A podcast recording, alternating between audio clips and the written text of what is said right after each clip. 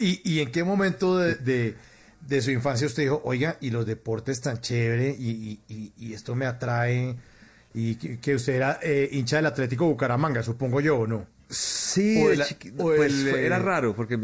Sí, o el Calamar City. me llevaban al estadio. No, vamos a formar un equipo que se llama el Calamar Fútbol Club pronto. Sí. Pero bueno, todavía están proyectos. Pero por ahora, de niño yo era hincha del Bucaramanga porque me llevaban a ver Bucaramanga, pero mis primos empezaban a darme coscorrones porque eran mis primos Suárez Puchetti los que me llevaron a, ver fútbol. Y ellos me decían, no, usted tiene que hacer la fuerza al amarillo, pero decía, pero si el del otro color juega mejor. Entonces, desde muy pequeño, no fui muy aficionado de las camisetas, sino el que jugara mejor. Entonces, yo fui hincha de Argentina, de Brasil, de Pelado, de Alemania, de, si jugaban mejor en los que más me gustaban. Y me decían, no, uno tiene que ser hincha de un equipo. Y no, la verdad nunca fui hincha de un equipo. He sido hincha de muchos, voltearepas, hincha de muchos equipos que me gustan como juegan. Hincha del fútbol, más bien. Hincha del buen fútbol. Sí, soy, soy de los que ama el fútbol. A mí sí, obviamente me duele cuando Messi nos hace un gol a la selección Colombia, pero si es un golazo me paro y lo aplaudo. Me parece que debe ser así. Entiendo yo así el fútbol, respeto a los demás, pero, pero también así es una forma de entender el fútbol, ¿no? Y usted ha entendido el fútbol desde siempre. Quiero contarles a los oyentes que estudiamos usted y yo en la misma universidad. Y usted era mm. el típico que uno estaba por ahí hablando de viejas y, oye, ¿usted vio la delantera al Cortuluá? Y uno, hermano, estamos aquí hablando de Vicky Rueda que se volvió a hombre. Sí, y entonces, oiga, que vamos a Vamos a ir a rumbear a Fruber y entonces Tito Puchetti era, oiga, pero imagínese que la alineación de, del Tolima está, y uno, Tito, Tito, cambió Qué tipo tan harto que era yo, ¿no? Lo peor de todo es que no he cambiado, sigo siendo igual. No, no, no, no. Hablando lo mismo. No, señor, no sé. ¿Sabe qué creo? Y siempre lo he creído, se lo digo aquí al aire, Tito, que usted se, se estaba entrenando para todo lo que ha logrado. Porque es que uno no puede eh, pretender salir de la universidad y empezar con la carrera. Es que eso sí es también un error.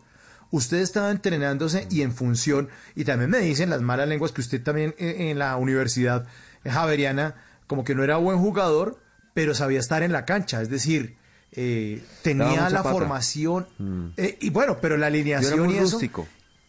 Eh, sí. eso.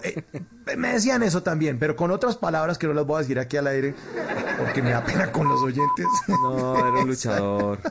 Dios no me dio talento, pero era un luchador y bueno, pasaba la pelota o pasaba el personaje, pero bueno, dimos muchas patadas pero jugábamos al fútbol y nos divertimos y, por eso elegí estar muy cerca del deporte porque la verdad siempre me gustó, no solamente el fútbol me encantaba, pero el ciclismo, el atletismo, el tenis, el automovilismo, son deportes, todos los deportes me encantaban y quería estar metido en esto. Y también me di cuenta desde muy pelado que me gustaban los contenidos deportivos. Yo escuchaba la radio desde las 4 de la mañana empezaba el Tour de Francia cuando yo con 12, 13 años, pero ya en los 80 arrancó pues la excursión de los colombianos a, Francia para intentar ganar alguna vuelta que se nos dio hasta el año pasado, ¿no? Y yo escuchaba desde las 4 de la mañana había un señor que se llamaba eh, el viejo requete macanudo, le decían, Julio Arrastría Brica, un argentino, con el padrino, eh, el padrino eh, que se ¿Piedraíta? la, la, Pacheco. El papá, sí, el papá era un amigo mío.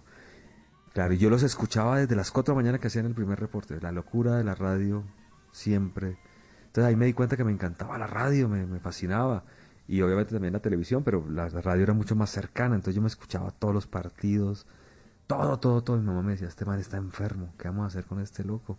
No sé si no escuchar radio, hablar de deportes, y aquí nadie le gustaba el deporte, y yo solo. Mi papá le gustaba un poquito el ciclismo, pero, pero no más. Y bueno, ahí me empecé a descubrir que no solamente me gustaba el deporte, sino el contenido deportivo y cómo se hacía. Y ahí cuando me di cuenta que no tenía muchas condiciones para, para ser deportista, me fui vinculando de a poco a, la idea de, de ser periodista deportivo y de crear contenidos deportivos. En las noches la única que no se cansa es la lengua. Por eso, de lunes a jueves a las 10 de la noche empieza Bla Bla Blue con invitados de lujo. Le saluda la chilindrina. Soy Bonnie Cepeda. Se habla Michelle Brown. Yo soy Liz Pereira. Checo Acosta, el príncipe del carnaval. Soy Claudio Bamón. Los saludo Alfredo de la Fe. Yo soy Maía. Con buena música, con historias que merecen ser contadas, con expertos en esos temas que desde nuestra casa tanto nos inquietan y con las llamadas de los oyentes que quieran hacer parte de este espacio de conversaciones para gente despierta. Bla Bla Blue. De 10 de la noche a 1 de la mañana. Bla Bla Blue. Con María Macausla, Simón Hernández y Mauricio Quintero. Bla Bla Blue. Porque ahora te escuchamos en la radio.